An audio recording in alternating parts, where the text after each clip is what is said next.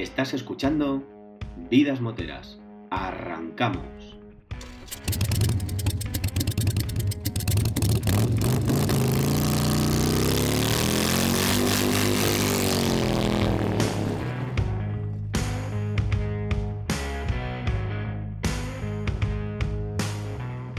Bienvenidos al podcast para los aficionados al mundo de las dos ruedas. Yo soy Luis. Yo soy Rafa y este programa es una parada obligatoria, un oasis, un punto de encuentro para todo tipo de moteros donde descubriremos la fascinante vida motera de nuestros invitados. Hoy en Vidas Moteras contamos con un auténtico Velázquez del aerógrafo, un artista del customizado de las motocicletas, propietario de la escuela de aerografía Aerobike Custom Painting y un auténtico motero además. Os presentamos a Angus Alcántara.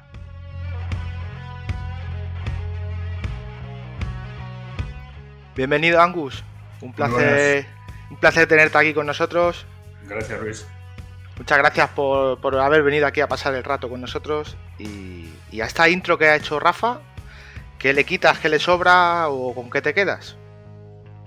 Bueno, eh, no, sé, no sé qué va a meter en esos silencios. Si va a meter, como meta reggaetones para darle dos hostias. Yo creo que te va a gustar la musiquita. ¿eh? Sí, la música te va a molar, ya verás. Y, y- y- y el inicio con una moto y un sonido que seguro que te, que te cuadra, ¿eh? con tus gustos. ¿Tú, tú eres muy de motos de siempre, Angus? ¿Cuándo empezaste tú con las motos? Yo creo recordar que las motos me gustan de toda la vida. Desde que era, desde que era chiquitín. Entonces, bueno, yo me saqué el carnet de coche porque quería sacarme el carnet de moto que me lo regalaban. O sea, yo no tenía ningún interés en las cuatro ruedas. En el coche no tenías interés y... No, no, no, pero claro, si quería sacarme el carnet de moto, que entonces eh, te podías sacar el, el carnet antiguo, ¿no? Te sacabas el de coche, el de moto y podías manejar cualquier tipo de motocicleta. Pues yo recuerdo que empecé currando de reponedor en una gran superficie de aquella época que se llamaba Simago. Sí, sí, sí. para ahorrar pasta y poder comprarme una motillo de 125 o 2,5, algo que... ¿Cuál, cuál fue? ¿Te acuerdas? No, no, no me la pude comprar.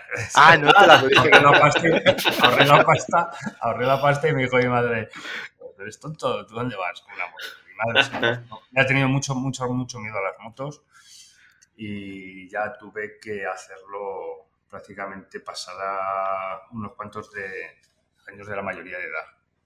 Eh, pues yo creo que la primera moto, mi primera moto fue una Virago 535 que me compré, si no recuerdo mal, con 20 años. Sí, Y esa, esa igual está haciendo kilómetros todavía por ahí, ¿no? Porque Y, eso... bueno, no lo sé, la, la vendí porque, porque se me quedaba un poquito pequeña, no solamente de autonomía, sino porque yo mido un 82, tengo aún más patas que un saco de arañas y, y me veía, era una moto pues, es muy recogida, muy bonita Sí, estéticamente. sí. Custom, ¿no? Custom, correcto. Y de hecho lo primero que hice eh, fue personalizarla. Qué O curioso. sea, tu, tu primera moto ya empezaste ahí a meterle mano, ¿no? No, no, pero no fui yo. O sea, ¿No? Yo no, no, no- no había cogido un aerógrafo en mi vida. Yo simplemente eh, me gustaba, pues leía revistas de, de la época, el Freeway y de todas estas y tal. Y se la llevé a otro compañero que además reside en Guadalajara también, que es Kike Berlinches, que luego posteriormente se ha dedicado más al, al tema de cascos de enduro y de pilotos y tal. Y recuerdo que me hizo, me hizo una especie de, de atlas, una, una ilustración de, de un atlas eh, como metálico. ¿Os acordáis del Terminator 2 malo? Ujú. Pues era un fulano Sí. con, con los brazos en alto, con un, con un planeta encima, eh, todo cromado. Es, es una ilustración muy famosa de, creo que es de Luis Rollo. Y la verdad me hizo un trabajo estupendo. Esto es una pasada. Esto mola. Y ahí empecé a moverme un poquito con la moto. El primer viaje que hice un poquito largo fue a Albacete, al Gran Premio de Albacete. Toma. Entonces, claro, ibas despacito porque los demás llevaban pepineros, eran pepineros, pepinos, eh, Mm. motor, motorracing. Ujú. Y ahora es motorracing. El tiempo se llamaba pepineros. Y, y dije, bueno, si es que esto se queda pequeño, es que me quedo atrás. ¿Te esperaban alguna vez o no? O ahí... Eh, no, no, la verdad es que eran buenos compañeros, íbamos, íbamos a un ritmo más o menos adecuado. Mm. Yo iba a tope de gas. Claro, tú ibas con el ancla, ¿no? Ahí echado. Y ellos iban a cuarto de gas. Pero como buenos moteros, como buenos compañeros, iban, iban esperando. Cada 150 kilómetros había que parar para echar gasofa porque no tiene. Tenía menos, menos, menos autonomía que Andorra, aquello, y entonces había que parar. Y, recuerdo que, bueno, eh, lo pasé muy bien con esa moto porque coincidió que yo trabajaba en la escuela de vela de Alocén, en los pantanos de Sacedón y entre Peñas y toda esa zona. Entonces yo iba y venía en la moto a, la escuela de vela. Iba, iba el sábado, me quedaba allí prácticamente toda la semana y luego volvía a casa. ¿Y en invierno también lo hacías eso? No, no, era una escuela de vela, como una escuela de vela de interior es, verano. Vale, solo verano. Ya meses de junio, julio y agosto. Pues claro, yo iba con mi moto, yo tenía, yo tenía allí ya mi ropa, tenía, pues tenemos, es, un sitio donde vienen alumnos a, practicar vela, piragüismo, eh, surfing, de este windsurf con, con Pilarín, que era una de las mejores profesoras que había. Y, y, claro, yo estaba encargado del tema de piraguas y cuando terminaba de dar mis clases me cogía mi motito y me iba por, toda la zona de los pantanos. De Sacedón y tal, sí, la famosa, la famosa carretera de Sacedón. Correcto. Cuando no estaba transformada y era todo curvas todavía. Sí, ahora iba, iba, iba, despacito y... Y disfrutando. Y lo disfrutaba mucho. Lo que pasa es que, bueno, es verdad que enseguida se me quedó pequeña. ¿Y cuánto tiempo la tuviste esa? Aproximadamente. Pues, aproximadamente un par de años. Un par de años. Entonces me surgió la posibilidad de comprarme muy baratita, muy bien de precio, una Honda VFR 7,5, la antigua. Y no me lo pensé. Entonces, como, como seguía yendo a trabajar a la escuela en verano, pues, hostias, el cambio fue... Cambio de todo, porque has dicho VFR, no tiene nada que ver. Claro, claro. Era una velocidad mucho más, más lenta a ir con un OFR que no es que fuera mangado, porque obviamente no tenía, no tenía ni la destreza y, aparte tengo la cabeza muy bien amueblada, pero sí es verdad que es una moto que ya te invita a tumbar más, a acelerar un poquito más en las rectas. Y yo recuerdo la primera sensación que tuve cuando fui a recoger la moto a Fontanar aquí en Guadalajara, en una recta que hay de Fontanar, el retorcerle un poco el, el acelerador a la moto y ver cómo aquello se ponía de 0 a 100. De nada. Un cambio muy radical, ¿no? Ese que hiciste. Sí, de tener una moto de paseo a tener una moto que corre, que tumba y que, y que te permite otro tipo de sensaciones completamente distintas.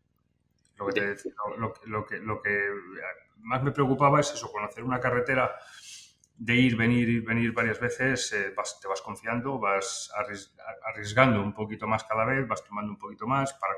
Que te pruebas. Te vas probando, sí, vas a a ver hasta dónde llego sin arriesgar en exceso. Sí, pero siempre un poquito más, ¿no? A ver un poquito más. Estamos hablando de una carretera de hace 20 años donde, donde el trazado no se había, no se había modificado como el de ahora. Eh, hay tractores, hay, hay mucha maquinaria agrícola que va dejando, va dejando tierra en el camino y puedes salir de una curva, encontrarte un trocito de tierra y vas a tomar un saco. Entonces, ya te digo.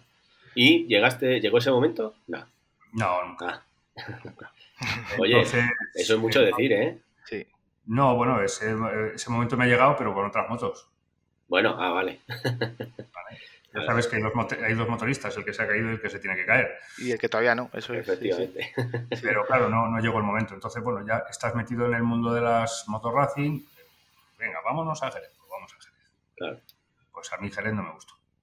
Bueno, sobre todo el paseíto, ¿no? Joder.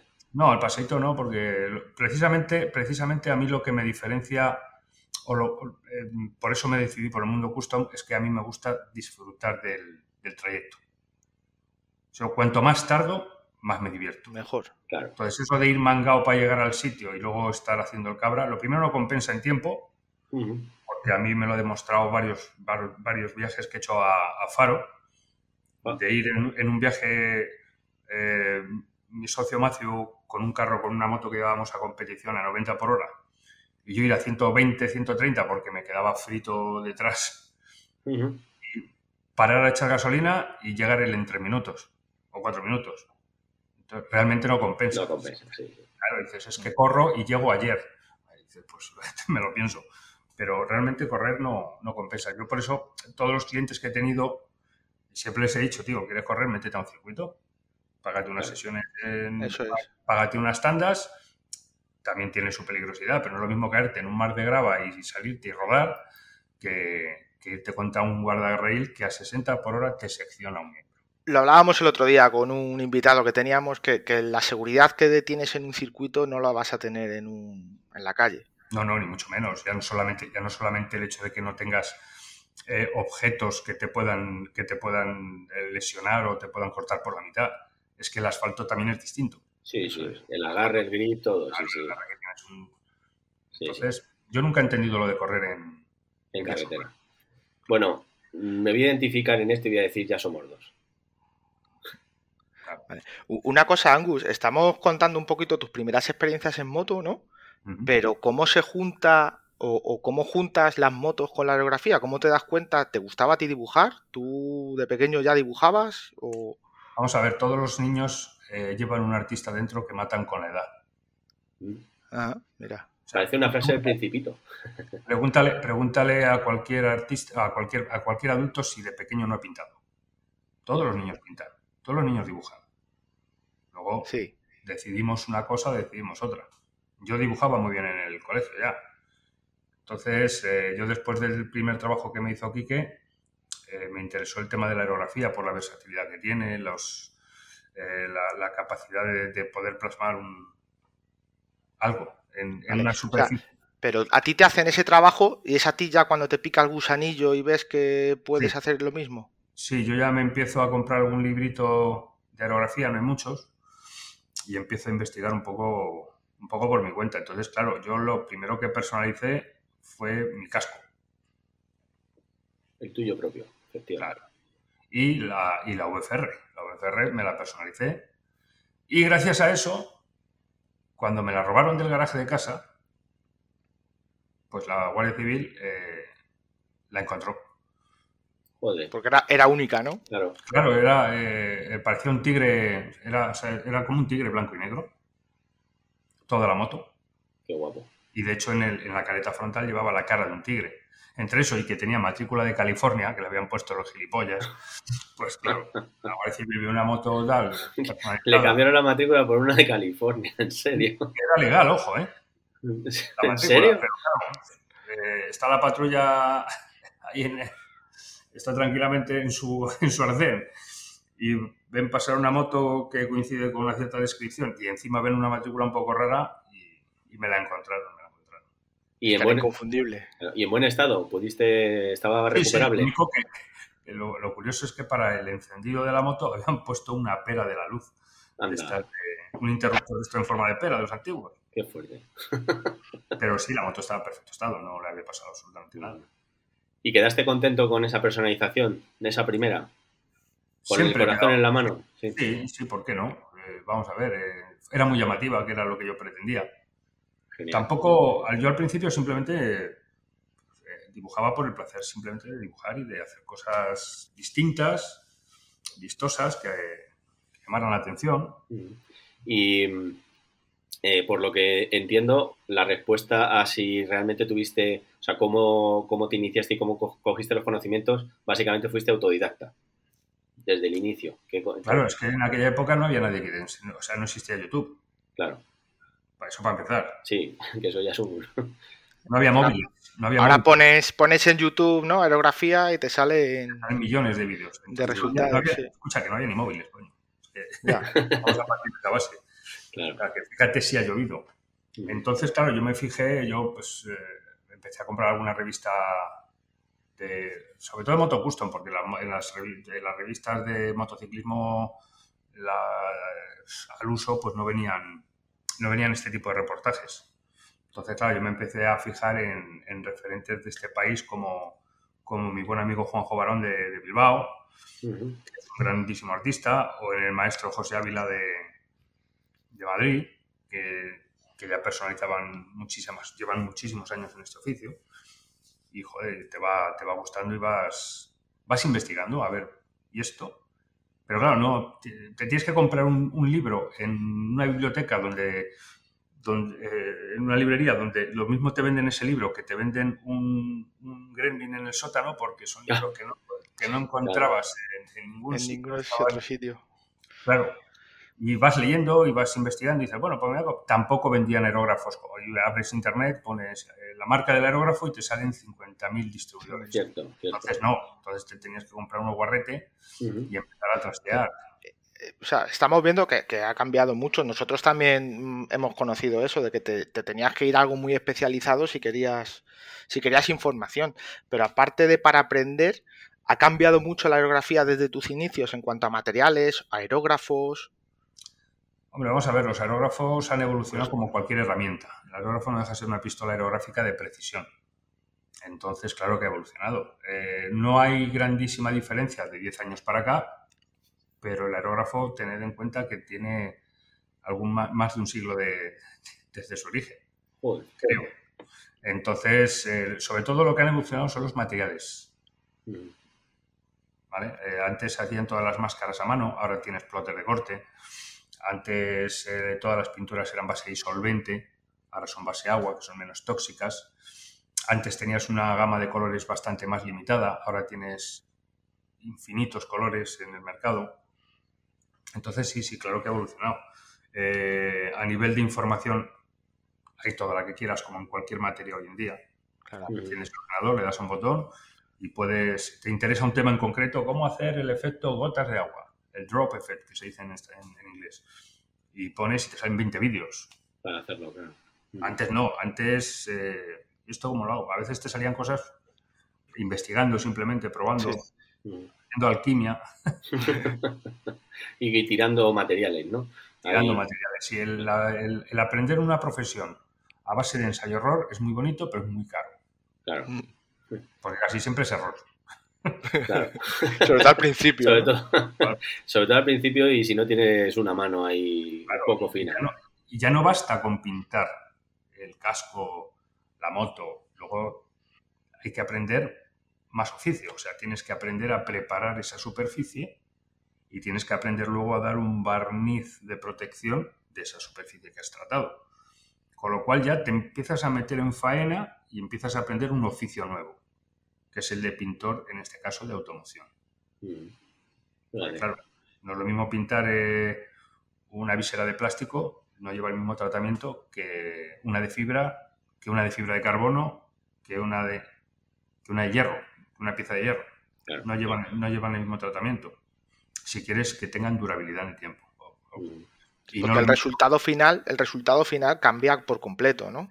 Sí, hay gente que pinta muy bien o que pinta eh, bastante bien, eh, pero no conoce esos procesos y eso le puede llevar a grandes problemas más adelante. imagínate que pintas un depósito y a la vuelta de seis meses el depósito se, tienes un chinacito en carretera, viene el dueño, le pega con la jarche y se empieza a pelar entero. Como, como, cuando, como un guiri en, en, Entonces, claro, eso es es un problema bastante grave. Entonces, eh, es muy importante aprender todos los procesos, desde el principio hasta el final. Y hablando de, lo que es importante, a alguien que quiera empezar en esto, eh, como consejo muy básico, eh, ¿crees que lo que debe centrarse más es en aprender la técnica, en tener unos materiales concretos de inicio? Mm, ¿Qué crees que es lo principal para decir, bueno, por lo menos con esto puedes empezar a atacar? Bueno, hoy en día tienes aerógrafos de calidad a un precio relativamente económico. Hay, aerógrafos que van desde los... Eh, voy a obviar los, los más eh, guarretes, que son los que se venden en, grandes superficies, ¿vale? Que esos, eh, algo se puede hacer, pero poca historia. Pero yo, por ejemplo, con la marca que yo trabajo, si se puede decir de toda la vida que, que es Iguata, tienes aerógrafos que oscilan desde los 80 euros hasta los 400 y pico pavos. Como, todo en la vida. Entonces, hay aerógrafos económicos que te dan una grandísima calidad y que puedes empezar con ellos perfectamente, incluso eh, cuando, cuando ya coges unas técnicas y empiezas a hacer otro tipo de cosas, no hay que desechar esa herramienta. Esa herramienta nos vale para otro tipo de funciones. ¿vale? Son aerógrafos que tienen un paso un poquito más grueso, son un 0,3, 0,5, mientras que uno de precisión, que son los caros, tienen un paso de 0,18. Fijaros la, la, precisión que da eso. Pero claro, para depende de qué cosas puedes, puedes seguir utilizando el antiguo, o, digamos con el que has empezado. No hay por qué, no hay por qué desecharlo. Pero bueno, lo importante sobre todo es eh, que es una técnica. Yo cuando viene alguien a la escuela y me no, es que no sé dibujar, digo, esto es técnica, es como tocar la guitarra. ¿Vale? Tú vas al conservatorio, te enseñan la técnica, te enseñan el solfeo, empiezas pim, pim, pim, pim, a hacer tus pentatónicas, empiezas a hacer tus escalas, empiezas a tal, y es técnica, y tienes que practicar, practicar, practicar, practicar. Luego está el alma que tú le pones a tu trabajo. ¿Vale? A Paco de Lucía le preguntaron, eh, joder, que es, le preguntaron, dijeron, es que es usted un genio de la guitarra. Dice, tengo un 90% de esfuerzo y de trabajo y un 10% de genialidad. Entonces, tú puedes ser un genio de algo, pero si no, no tienes foco, si no trabajas, si no trabajas duro, duro, duro, duro, duro, duro, esa genialidad.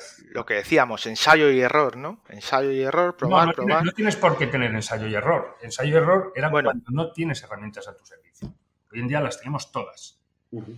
Antes no había academias prácticamente, estaba la de Carlos Díez en Madrid, en la calle La Luna, que eso, que eso era, era, más una academia de, ilustración que de... Lo que pasa es que Carlos era un maestro del aerógrafo.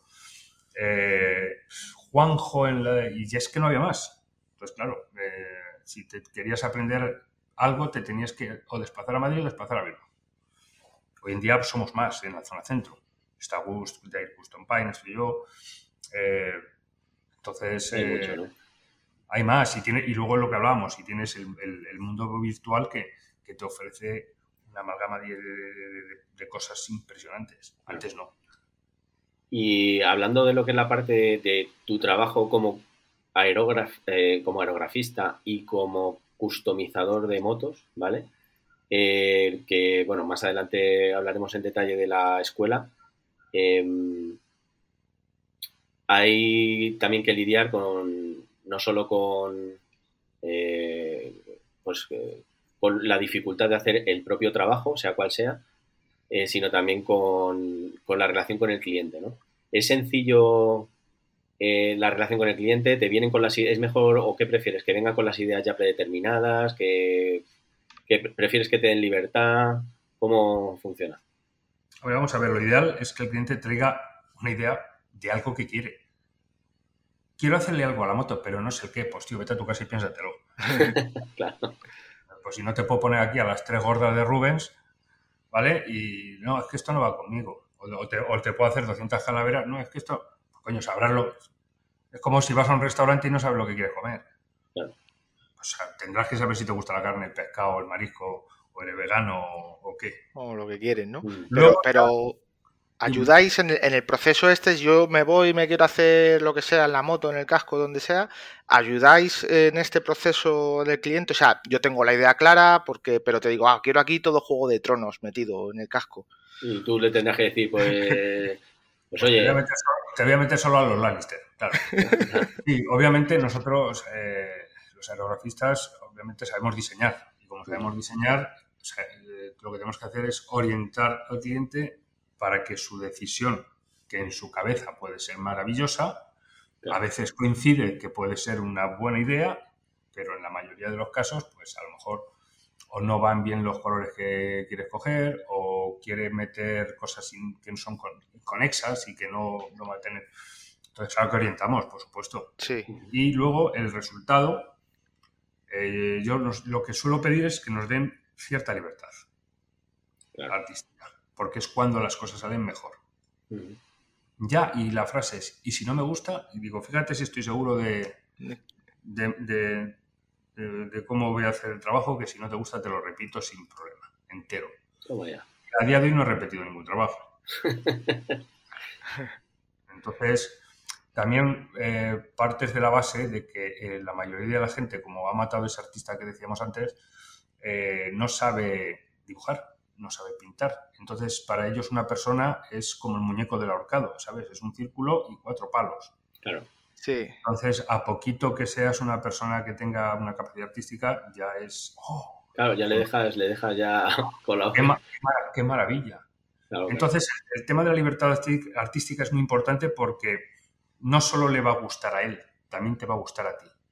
Y cuando te gusta lo que estás haciendo, Sale mejor. entonces, claro. le volcas, le pones ese toque de tu alma que queda maravilloso. Por ejemplo, no solo pintar cascos Racing, Mm. porque no me gusta tirar líneas todo el rato, líneas para arriba, líneas para abajo, y me gusta más el trabajo más artístico. Te tienes que sentir cómodo también con lo que estás haciendo, ¿no? Hombre, eso es una máxima en mi vida. Pero no solamente con la aerografía. Yo, me- yo por ejemplo, eh, en, en los trabajos que tengo aparte, si yo no estoy cómodo en mi puesto de trabajo, yo me voy de la empresa. Pero además Sí. es que no me, no me duelen prendas, ¿eh? Cogí y decir, eh, jefe, dentro de 15 días me voy. ¿Por qué? No, el, el trato es genial, tal, pero no me encuentro a gusto haciendo lo que hago. ¿eh? Eso es. Porque Sí, impo- sí. qué importancia y qué, qué, vale- qué valentía, macho. No, valentía, no, por menos te divorcias. Y amor O sea, propio, amor propio.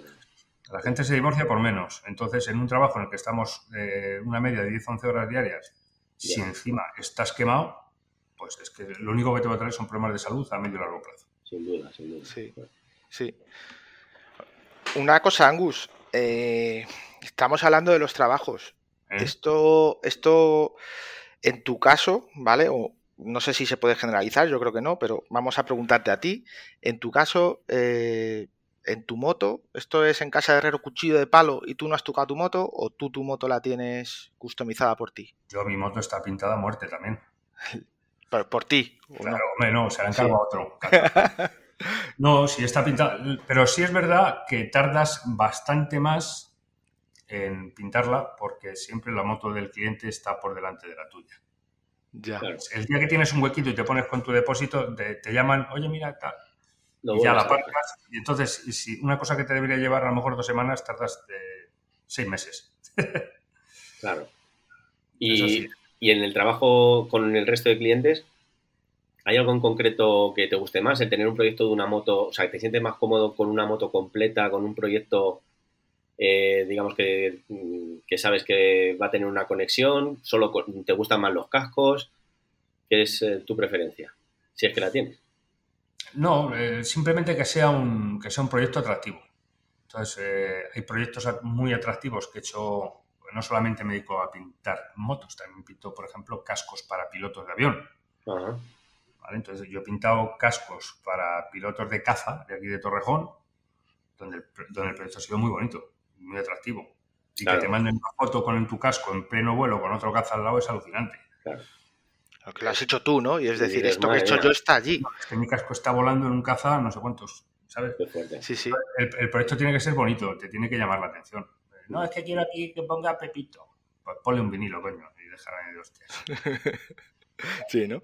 Oye, yo he estado viendo tus trabajos, ¿vale? Ahora que has dicho esto de, de los pilotos de caza que pintan sus cascos, yo he estado viendo los trabajos y son muy chulos. Algún concurso has ganado, seguro, vamos. O en convenciones has expuesto o... Sí, sí, bueno, pero eso es como todo, también vas evolucionando. Al principio, cuando empiezas en, en el mundo de la aerografía, lo que quieres es que te vea todo el mundo.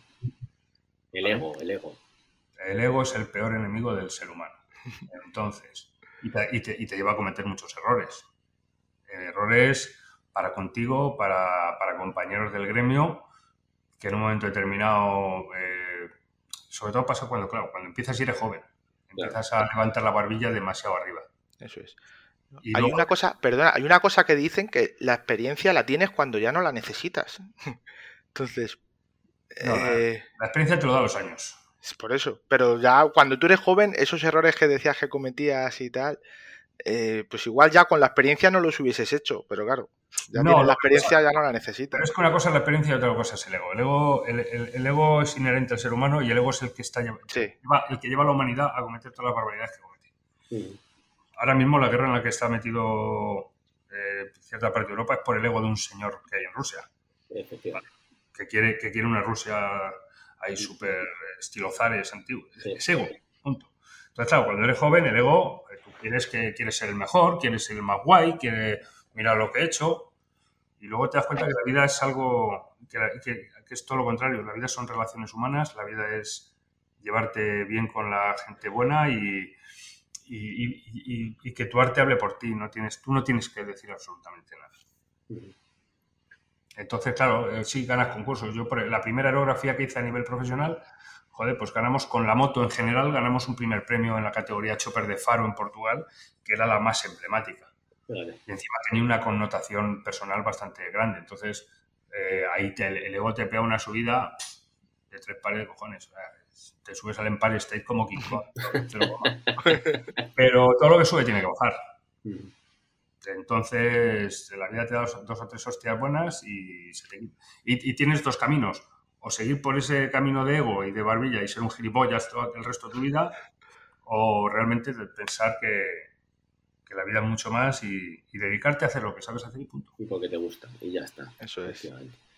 Y oye, eh, ¿hay algún...? Porque efectivamente hemos visto tus trabajos y, y llaman bastante la atención. ¿Hay alguno en concreto que le pusieras lo más alto del ranking, no porque sea más bonito, sino porque tú en tu, en tu alma, como has dicho antes, te haya dejado marca.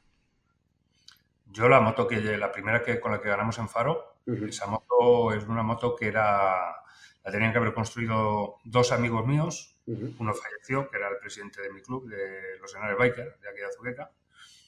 Un club custom que, cuando no había clubes, además falleció aquí en una glorieta de una manera muy absurda y, Edu, que era su mejor amigo con el que iba a construir la moto, pues me propuso el proyecto y, se hizo un esfuerzo personal por su parte y por la mía muy grande y la verdad es que el resultado fue magnífico. Entonces ya llevarte, llevarte un premio un premio a nivel general, la mejor chopper, o sea, me da igual que no me den el premio a la mejor pintura, es que me daba lo mismo. Lo que queríamos es que esa moto subiera al escenario por la connotación personal que tenía. Muy emotivo. Y se consiguió. Entonces, claro, aquello fue, una noche de risas y de, lágrimas y de borrachera como, como, ha habido pocas en la historia de... Que era lo que se merecía después del esfuerzo también, ¿no? Oye. Se hizo con muchísimo amor, muchísimo cariño. y, bueno, eh, si te parece, con, eh, vamos a pasar a la parte de la escuela. Eh, y si, ¿cómo ves el contarnos? Porque no sé, no sé, con tu experiencia que ya tenías, con todo el bagaje que, ya llevabas, ¿en qué momento eh, eh, piensas en montar una escuela de aerografía y qué es lo que te motivó? yo es que siempre he hecho lo mismo en la vida. Cuando me meto en algo intento meterme hasta, hasta dentro del todo. O sea, yo sí si hago algo, intento sacar el máximo rendimiento de eso que hago. Yo, por ejemplo, lo que te dije, empecé a aerografiar, empecé a aprender un oficio como el de, el de pintor de automoción y no me valió con eso.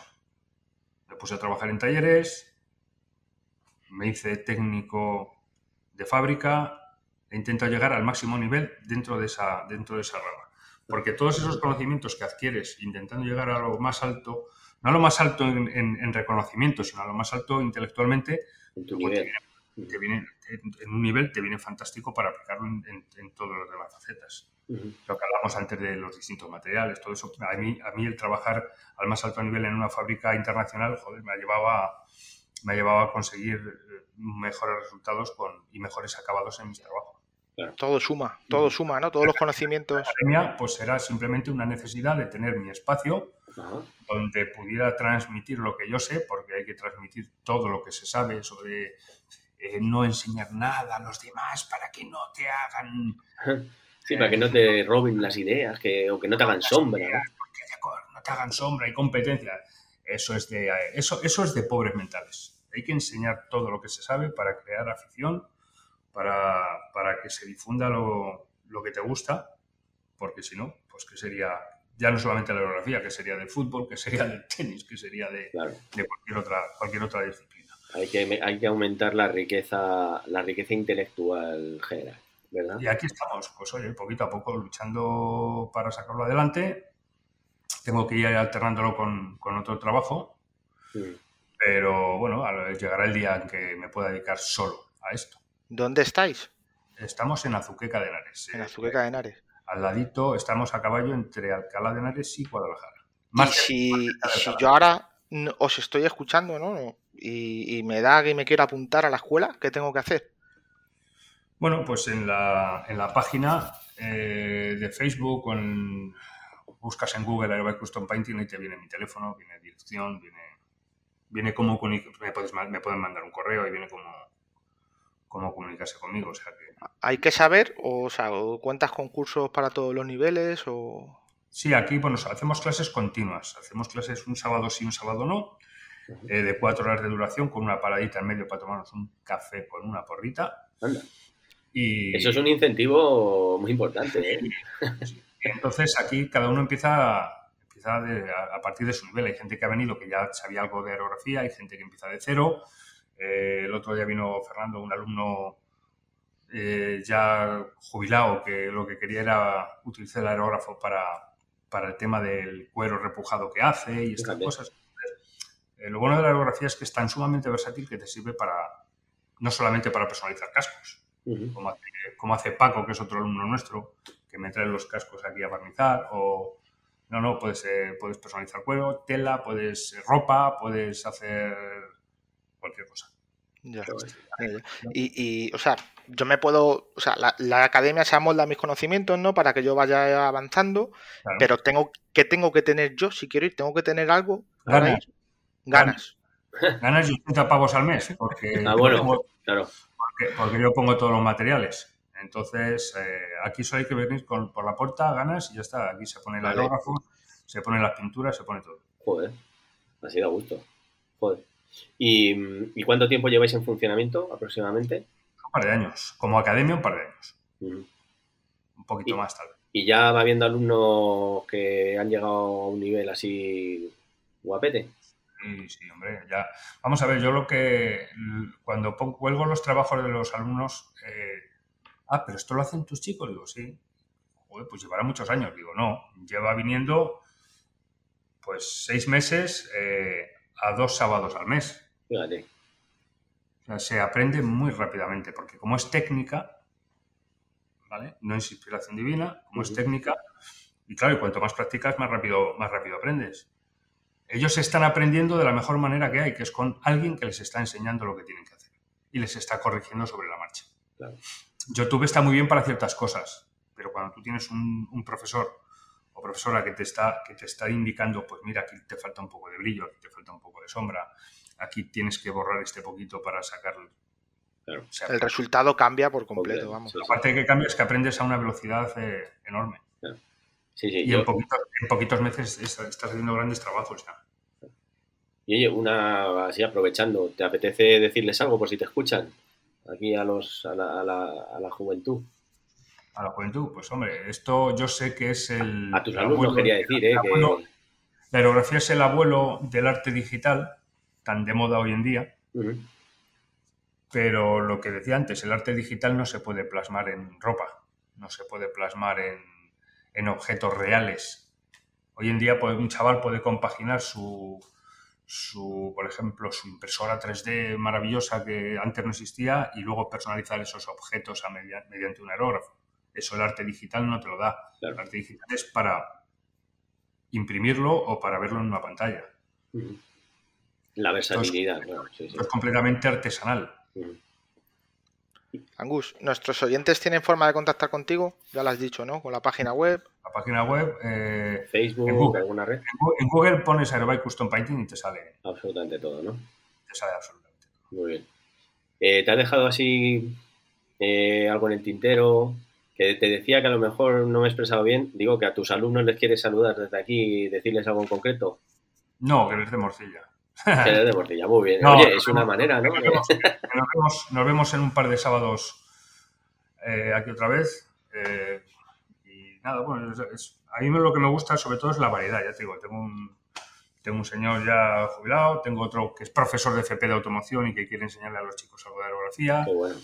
Tengo alguien que simplemente le gusta hacer ilustraciones bonitas. Mm, aquí cabe todo el mundo y todo el mundo puede aprender. Fíjate, otra cosa igual que lo del trabajo, antes decía, no, yo te repito el trabajo si, si no sale bien. Fíjate si estoy seguro de que la gente aprende rápido y aprende sin saber dibujar, que me ha puesto una cena con ellos o una comida. Qué bueno. No, digo, tú en, en, tres meses o en cuatro meses estás haciendo este trabajo concreto que hay aquí en la pared y si no, te invito a cenar. Garantizado, entonces. O te, invi- o te invito a comer. Joder. Mejor, porque el cenar es como más íntimo. A comer. Pues ya sabéis, oyentes, el que tenga el más mínimo, eh, la más mínima interés o intención de, de empezar con aerografía, no perdáis la oportunidad, ¿eh? Mejor no lo pueden poner, que quede claro. Luego no se atreven, ¿eh? Ninguno, ninguno que te coge, te aprieta la mano y te dice, ok, hecho. Hombre, claro, claro, porque pagar una cena... Tú, Cuando te lo dicen con tanta seguridad, ¿no? Y cuando te lo dice un tío como tú, Angus, que se Eh, ve que claro. lo que habla sabe. que ya sabe de lo que hay, y decía, este, este, este me gana la apuesta fijo, claro. Hombre. A ver, a ver. Bueno, pues eh, vamos a ir a una segunda parte, eh, Angus, más rapidita, y que tenemos en nuestro programa que se llama el Mototest, ¿vale? Cuéntanos un poco, Luis, ¿qué es el Mototest? Mira, el mototest son unas preguntitas que nos hemos preparado, ¿vale? Vamos a responderlas, bueno, las vas a responder tú, pero te quiero decir que, que no, no, es algo fácil, rápido y, y conciso, ¿vale? Y, y el único objetivo es conocerte un poquito más esa vida motera tuya, ¿vale? Pues nada, si estás preparado, Angus, Adelante, vamos al lío. adelante hombre, del 600. ¿Cuántas motos has tenido? Aunque se ha hablado de algunas, pero en concreto, ¿sabrías recordarlas todas? Sí, he tenido tres, no he tenido Solo más. tres. Sí, igual que mujeres. Eh, he tenido, he tenido una, la Yamaha Virago 535, la Honda UFR y la Honda Valkyria F6C de 6 cilindros. Esa te ha tocado, lo has dicho con, lo has dicho con mucho alma esa, ¿eh? Esa, Es que lleva 22 años conmigo, es la que más tiempo lleva. Te iba a decir que con cuál te queda de todas, pero vamos, lo acabas de decir, ¿no? Me quedo con la que tengo y aunque no me dejen entrar en Madrid Central, les pueden dar por saco. me parece... Que no quieres ir, No, que no quieres ir. No quiero ir. Se quedan sin... Se quedan- que venga a casa. Efectivamente, se quedan sin verte, ¿eh? porque de eso va a haber muchos. y a ver, eh, esas son las que has tenido, pero ¿hay alguna moto que en tu corazoncito hubieras querido tener y no has tenido, lógicamente? La Valkyria. o sea, que sí la has tenido. Punto. Que sí las Sí, tienes. mira, yo eh, cuando iba, eh, recuerdo que estábamos en un, en un bar de Torija, de aquí de Guadalajara, que se llama El Ala de Mosca. Ajá. Entonces yo ya estaba pensando en vender la VFR y mi amigo Matt, el inglés Matthew, tenía una Wild Star de 1500 y mi amigo Will tenía una Valkyria 1500. Ujú. Yo estaba mirando las dos motos, indeciso, porque las dos me parecían dos grandísimas motos, y se me acerca un paisanete ya octogenario como poco. Y, y me dice, chaval, eh, cómprate esa que te, se, que te se van los ojos. Y hice caso, me compré la Valkyria. Y soy el tío más feliz del mundo. Pues claro, claro, joder. No, es que de- también, bueno, yo tenía la oportunidad de verla, está mal que lo diga, y eh, es que llama la atención además, ahora, quiero decir. Sí, no, ya no es que llame la atención, es una moto con la que se viaja eh, grandes distancias con una comodidad terrible, porque hay que pensar que lleva el motor de la Goldwing 1500. Fíjate. El asiento es un sofá. Tiene potencia, porque son 105 caballos. Tiene 6 cilindros. Casi. Entonces, eh, la moto tiene un motor que va más que holgado y preparado para... Y sobre todo, sobre todo, Vale, es vale. ligera, sobre todo. Sí, hombre, es una- vamos a ver, eh, no, es más ligera, no es más ligera que cualquier gran custom de No, las, está claro, sí, sí. o cruiser que las que hay hoy en día en el mercado. Pero es verdad que mi motor con 6 cilindros eh, va muy sobradete. Claro, aguanta lo que Entonces, sea. Sí. Claro, eh, si la tuya tiene dos cilindros, pues la mía tiene que gripar tres veces para... Efectivamente, efectivamente. ¿Cuánto pesa? ¿Lo sabéis por curiosidad? Ahora ya que lo habéis dicho. En vacío creo que son 315 kilos. En vacío, Casi sin nada. aceites, sin gasolinas. Y luego me sumas a mí y tal, y ya nos vamos a los 400 y pico. Bueno, cualquiera que te escuche, ¿eh? Te estamos viendo Teniendo- aquí y bueno, tampoco pesa tanto. Teni- teniendo esta moto que dices, ¿qué ruta de las que hayas hecho más te ha gustado? Pues mira, hicimos un viaje con la, con la panda, con, el- con la gente del club. Subimos hacia el norte, nos fuimos a, a la zona de Asturias, a la playa de San Antolín. Dormimos allí al raso. De la playa de San Antolín nos pegamos una ruta por, todas, por toda la zona de, de los picos de Europa, Cabrales, etcétera, etcétera. Y de allí nos fuimos a Galicia, eh, bueno, me fui yo a Galicia, ellos volvieron a Guadalajara y yo me fui a Galicia a ver a, a mi amigo Juanito, que Dios tenga en su gloria, me fui a su casa unos días estuvimos rodando por Portugal, por San Senso, por toda aquella zona.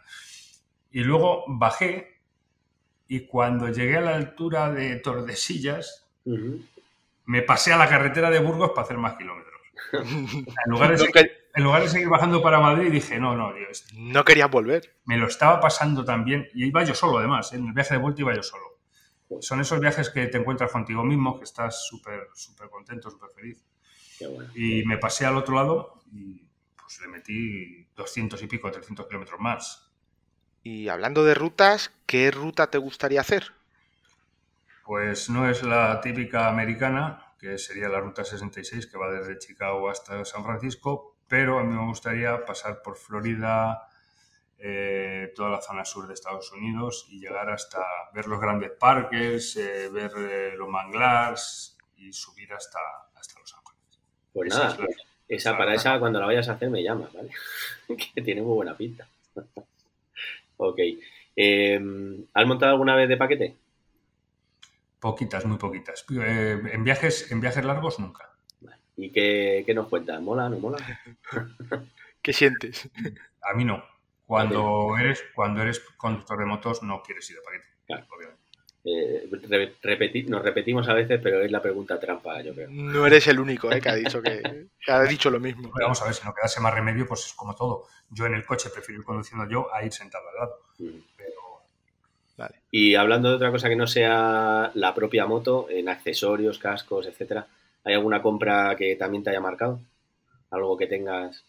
No, vamos a ver, tengo una chupa de cuero que me compró mi madre con 16, con 16 palos, que es eh, la típica de cremalleras de toda la vida y que con esa pues ahí, ahí la he tenido durante muchos años y sigue colgada. No es que me la ponga últimamente mucho porque ya llevo alguna que lleva alguna, algo más de protección y tal, pero esa, esa chupa fue el principio de, el principio de empezar a, vestir como, como a mí me gustaba. Como, como tiene que ser. ¿A quién te gustaría escuchar en Vidas Moteras? Pues hay mucha gente a la que me gustaría escuchar. Algunos ya no están, así que es difícil. Ponlo, más, lo más fácil, lo he dicho fatal, pero... Hombre, mira, una, persona con la que podéis intentar contactar, que es gran amiga mía, fue mi jefa y de ahí pasó a ser mi amiga, es Sara García, piloto del Dakar, que es una chavala excepcional, tiene un valor, tiene una valentía y una fuerza increíble. Pues y, que yo creo que sería un, muy buena candidata para, para esta sección. Hay mucho nivel. Lo que yo no sé si, Rafa y yo seríamos buenos, buenos candidatos a entrevistarla. Vamos a ¿eh? hacer mucha práctica para que. Sara es una chica, Sara es una chica completamente accesible, completamente normal, solo que. Es una pilotaza. Lo que, solo que es una pilotaza. Pero es una persona que te responde con siempre con una sonrisa en la cara y que hace y ama lo que, lo que nos gusta a todos, que son las motos. Las motos. Pues nada, te tomamos la palabra, eh, joder. Ya, ya hablaremos, pero vamos, nos vamos a dar un poco más de, experiencia, ¿eh? Para, para que la entrevista, oye. Está muy bien, la entrevista está muy bien. Ah, y hasta aquí ha llegado el Mototest, Angus. Yo creo que lo has pasado con nota, ¿vale? y, no esperábamos menos de ti, así que... Bueno, no podemos más eh, que terminar dándote las gracias por haber compartido tu vida motera, Angus, y que nada, que como suele ocurrir, y en tu caso lo digo de corazón, eh, nos hemos quedado con ganas de más, ¿eh? y que quién sabe si, si tienes un respiro algún día te cacemos otra vez para continuar con más datos. ¿eh? para mucho esta vida motera, ha dado para mucho más. Sí, a que sí, ya, ya nos imaginamos. Muchas gracias, Angus, por haber estado con nosotros y un placer haberte tenido aquí. Muchas gracias, Luis. Muchas gracias, Rafa. Un abrazo. Hasta luego. Muchísimas gracias a nuestros oyentes por haber estado escuchándonos hasta el final todo el programa. Os invitamos a que nos sigáis en nuestras redes sociales, que son eh, en Twitter y Facebook Vidas Moteras y en Instagram vidasmoteras.oficial. Muchas gracias de verdad y hasta el próximo programa. Muchas gracias a todos y os recordamos también que nos podéis seguir en las principales plataformas de podcast, Vs y ráfagas para todos.